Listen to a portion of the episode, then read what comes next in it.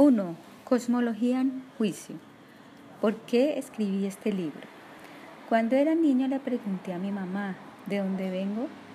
Ella trató de explicar cómo un hombre y una mujer tienen relaciones sexuales. Eso sonaba realmente extraño. ¿Por qué alguien haría eso? Le pregunté. Para los padres esta es una pregunta difícil de responder desde el punto de vista de un adulto es fácil de comprender, pero para un niño es algo incomprensible. Ellos o lo aceptan tal y como se les dice o piensan que suena como una locura. Los niños son tan curiosos. Poco después ellos preguntan acerca de la creación en un sentido más amplio. ¿De dónde proviene todo? A esta pregunta se le da una respuesta fácil. Todo evolucionó en el transcurso del tiempo o todo proviene de Dios. A pesar de tener en mente las mejores intenciones, los padres y los líderes religiosos a menudo fallan en responder las preguntas importantes. Muchos niños no se convencen de lo que les dicen. Cuando somos adolescentes, cuestionamos las respuestas.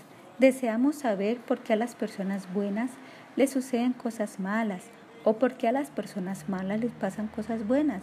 Durante la guerra, las madres de ambos bandos le oran a Dios para que sus hijos regresen a casa. En ambos bandos hay hijos que no regresan. Los jóvenes piensan por sí mismos. Mi hermano no se creyó eso de que venimos de Dios. Ella se volvió atea. Yo tampoco me lo creí, pues yo pensé que tanto los ateos como los teístas eran fanáticos, ya que en ninguna de las dos cosas existe evidencia. Entonces me volví agnóstico. Yo realmente tenía preguntas acerca del significado de la vida. ¿Por qué estamos todos aquí y cuál es el propósito de todo? Para satisfacer mis inclinaciones intelectuales y fidedignas, yo requería respuestas completas. En 1980, yo estaba fascinado con la serie de televisión llamada Cosmos.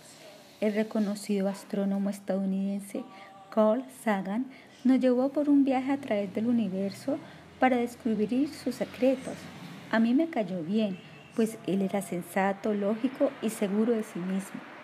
Sus explicaciones eran sistemáticas, verosímiles y demostrables. Esa fue la manera en que él presentó la moderna comprensión científica del universo. La cosmología hoy en día. Mi visita a Londres en abril del 2011 fue un punto decisivo en mi búsqueda de respuestas. Me estaba quedando donde unos amigos quienes en lo mejor de la tradición de la hospitalidad británica al llegar me ofrecieron té y una agradable conversación. Al ver que me encontraba cansado, ellos me mostraron dónde podía descansar después de mi largo viaje. El cuarto tenía una repisa de madera oscura que era el alto y el ancho de toda la pared y estaba lleno de libros. Realmente era una verdadera biblioteca. Por antojo miré los títulos. Un título llamó mi atención, The Goldilocks Enigma, el enigma de ricitos de oro. Tal vez la palabra enigma le habló a mi propia búsqueda de respuestas. A medida que hojeaba por las páginas, el autor, el físico británico Dr. Paul Davis, le relataba a los lectores un problema que ha desconcertado a los cosmólogos desde los años 60. La ciencia ha descubierto que el universo está ajustado de manera tan fina en cada uno de los detalles que incluso los ajustes más leves en las leyes de la naturaleza significaría que la vida, tal y como la conocemos, nunca podría haber surgido. Dicho de otra manera, todo en el cosmos está perfectamente como debe ser para sustentar la vida, algo similar a lo que Ricitos de Oro descubrió en la casa de los tres osos. ¡Wow! ¿Por qué nuestro universo está hecho a la medida y con tanta precisión como para que la vida surja? Me quedé despierto leyendo casi toda la noche. Mi deseo de saber ha sido reencendido. Tuve una apreciación renovada por el poder que tiene la ciencia para proporcionar ideas y explicaciones. Mis pensamientos retornaron a mi propia aventura de descifrar los misterios de la vida. Yo estaba emocionado. Mi primera inclinación fue volver a ver la serie Cosmos. Me conseguí los DVDs y me embarqué en un segundo viaje por el tiempo y el espacio con el profesor Sagan. Después de leer The Goldilocks Enigma, el enigma de Ricitos de Oro y de ver Cosmos, surgieron muchas preguntas. Me embarqué en un viaje para examinar a fondo los datos científicos que explican la realidad y el origen del universo. Necesitaba obtener hechos verdaderos al encontrar afirmaciones ilógicas y extravagantes en el estudio de cada uno de los relatos de la creación. Desde tiempo inmemorial, cada civilización y cultura tuvo una historia acerca de la creación. Es curioso que los consideremos mitos, a excepción de la nuestra. Las ideas acerca de quiénes somos y de dónde venimos son importantes. Ellas influyen sobre nuestras acciones. Utilizamos nuestra comprensión del pasado para tomar decisiones en el presente y crear el futuro que deseamos tener mañana. Las culturas antiguas siempre pensaban que su propia historia de la creación era correcta y así nosotros estamos igual de confiados de que nuestra historia científica es la correcta. En cada tradición, mi propio sistema de creencia siempre es el que mejor suena. En la actualidad tenemos acceso a todas las historias que nos precedieron acerca de la creación. Al público en general le gustan las historias con pinceladas gruesas y personajes valientes. El relato científico de la creación que es enseñado en los colegios y universidades también es una historia, una historia basada en la ciencia, pero no es más que una historia. La mayoría de los físicos están dispuestos a admitir que lo que sabemos hoy día probablemente será corregido de manera considerable en un futuro. Sin embargo, la sociedad no prospera basándose en incertidumbres.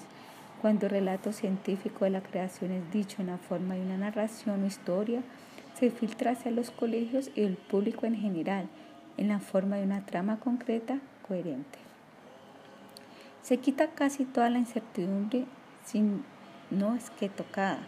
Por lo tanto, el relato de la creación es presentado como un hecho que tiene que ser aprendido, en vez de que ideas que tienen que ser exploradas. Contrario a la creencia popular, en la actualidad la cosmología y la certidumbre no se encuentran en sincronía. Tampoco son un uniformes dentro de todo el ámbito que abarca nuestro universo. No todas las explicaciones científicas son igualmente válidas. Cuando a las explicaciones les falta certeza, pero son presentadas como casi ciertas, se encuentran al borde de la tergiversación. El mundo de nuestra experiencia diaria es bien comprendido. El mundo subatómico es mucho menos conocido. Tenemos aún mucha menos comprensión de los gigantescos agujeros negros, las galaxias lejanas, los cuasares y el origen último de la materia y la energía.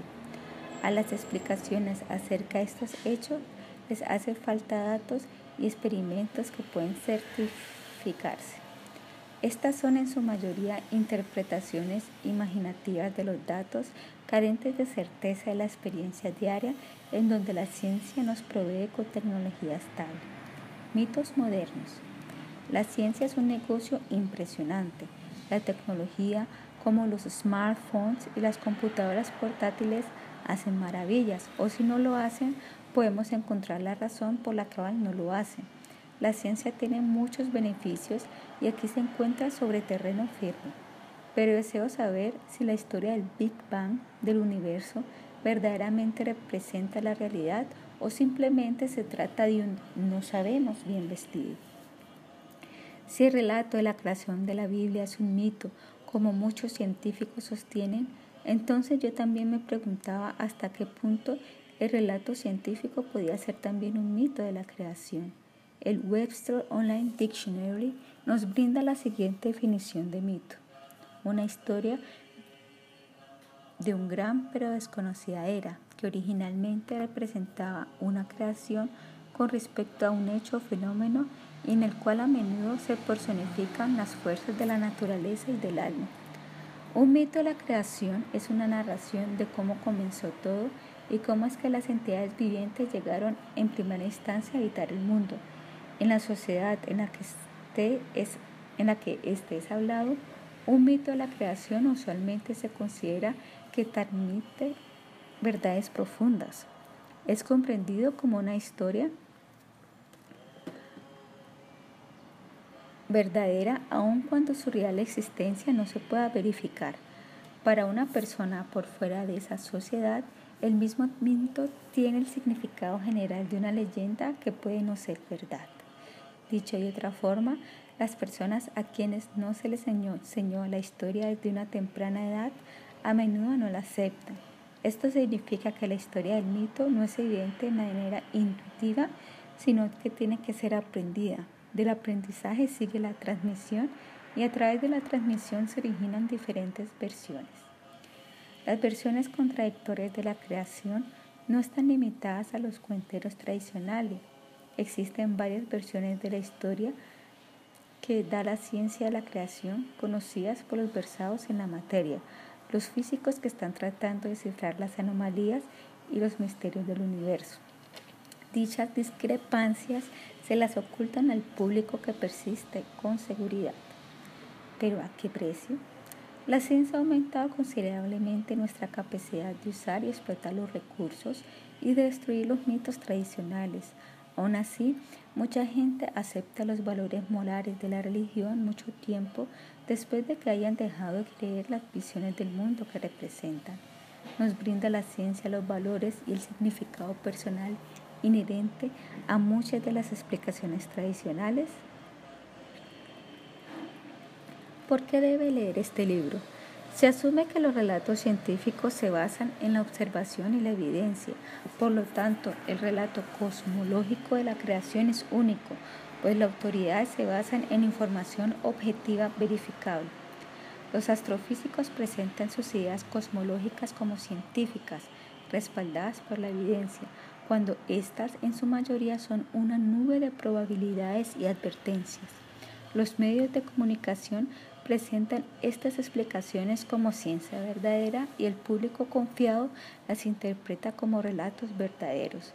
Hoy en día, los científicos están encontrando anomalías que no encajan en ninguna de las teorías predominantes.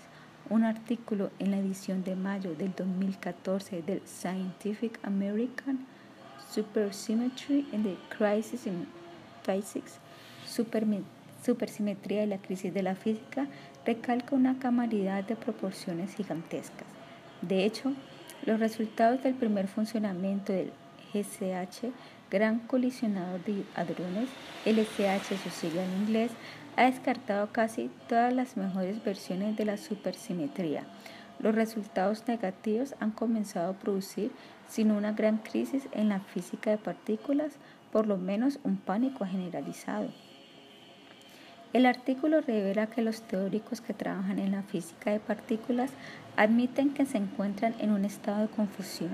Es evidente que existe un pánico generalizado de que los físicos de partículas estén colocando su atención en la dirección equivocada. En Canadá, científicos del Perimeter Institute for Theoretical Physics, PI, afirman que la situación actual dentro de la comunidad de la física está llena de especulaciones absurdas, síntoma de una crisis invasiva. El director del PI, Neil Turok, lo expresó de la siguiente manera. En este momento la física teórica se encuentra en una encrucijada. De cierta manera, hemos entrado en una crisis muy profunda. El doctor Turok sostiene que la teoría de cuerdas y la idea de los multiversos que algunos teóricos promueven de manera activa son la máxima catástrofe. Los periódicos, los blog posts y los foros científicos sugieren que una revisión de los principios fundamentales puede ser la solución de la actual crisis. En ciertas ocasiones se le da un giro a los resultados que nos sirven, pues bien nosotros anticipamos este resultado, la táctica es utilizada para darles a los experimentos credibilidad cuando la publicidad inicial acerca de un descubrimiento proyectado fue puesto a prueba, pero cuando los trabajos grandes los trabajos y grandes sumas de dinero están en juego, no encontrar buenos resultados es considerado toda una pesadilla. Las personas creemos que la mayoría de los científicos se basan en la observación y la evidencia, mas el relato cosmogólico acerca de la creación carece de información certificable. El énfasis se hace en filosóficas ideas, esperanzas y aspiraciones enmascaradas como revelantes teorías. Cuando las explicaciones se divorcian de la información comprobable, se alejan de la ciencia y las varias versiones compiten por la mayor elegancia como si fueran concursantes de un reinado de belleza.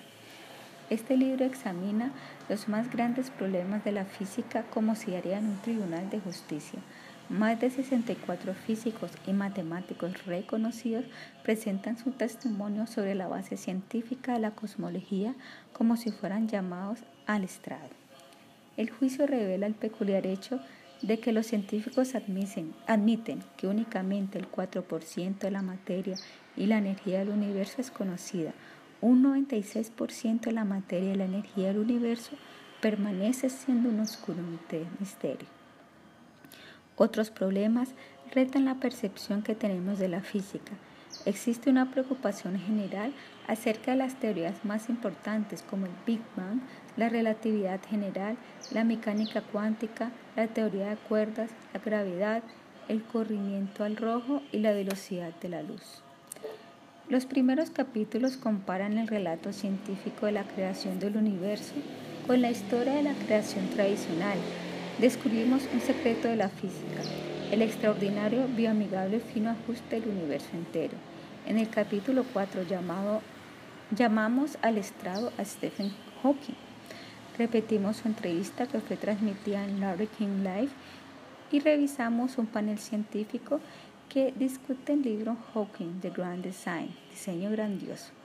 Los capítulos 5 a 7 presentan un análisis detallado de la historia de la creación del diseño grandioso de Hawking.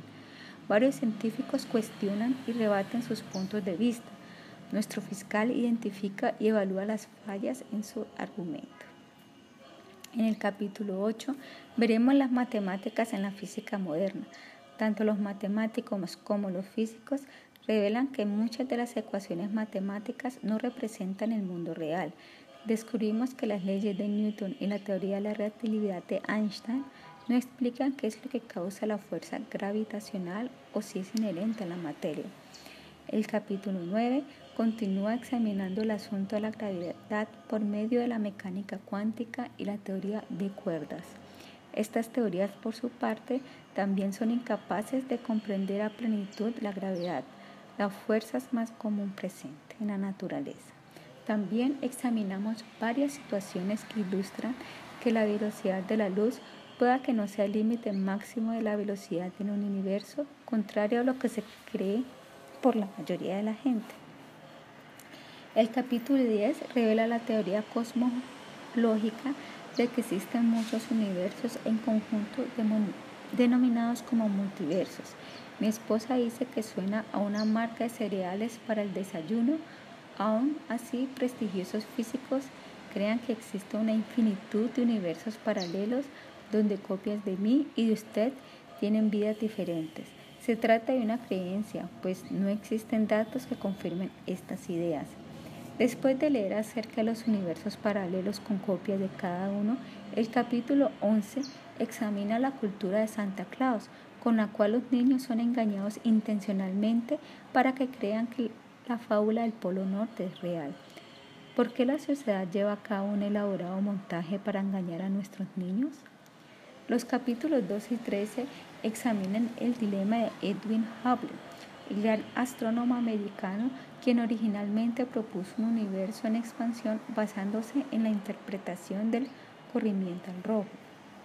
Más tarde, él se retractó de su punto de vista inicial y declaró que el corrimiento rojo no debe ser empleado como prueba de un universo que se expande, pero a pesar de la hipótesis original que él abandonó, aún es enseñada como un hecho científico. En el capítulo 14, una gran cantidad de astrofísicos argumentan que no sucedió el Big Bang, el modelo del Big Bang del universo ya no era para muchos físicos la teoría de la creación aceptada, incluyendo Stephen Hawking.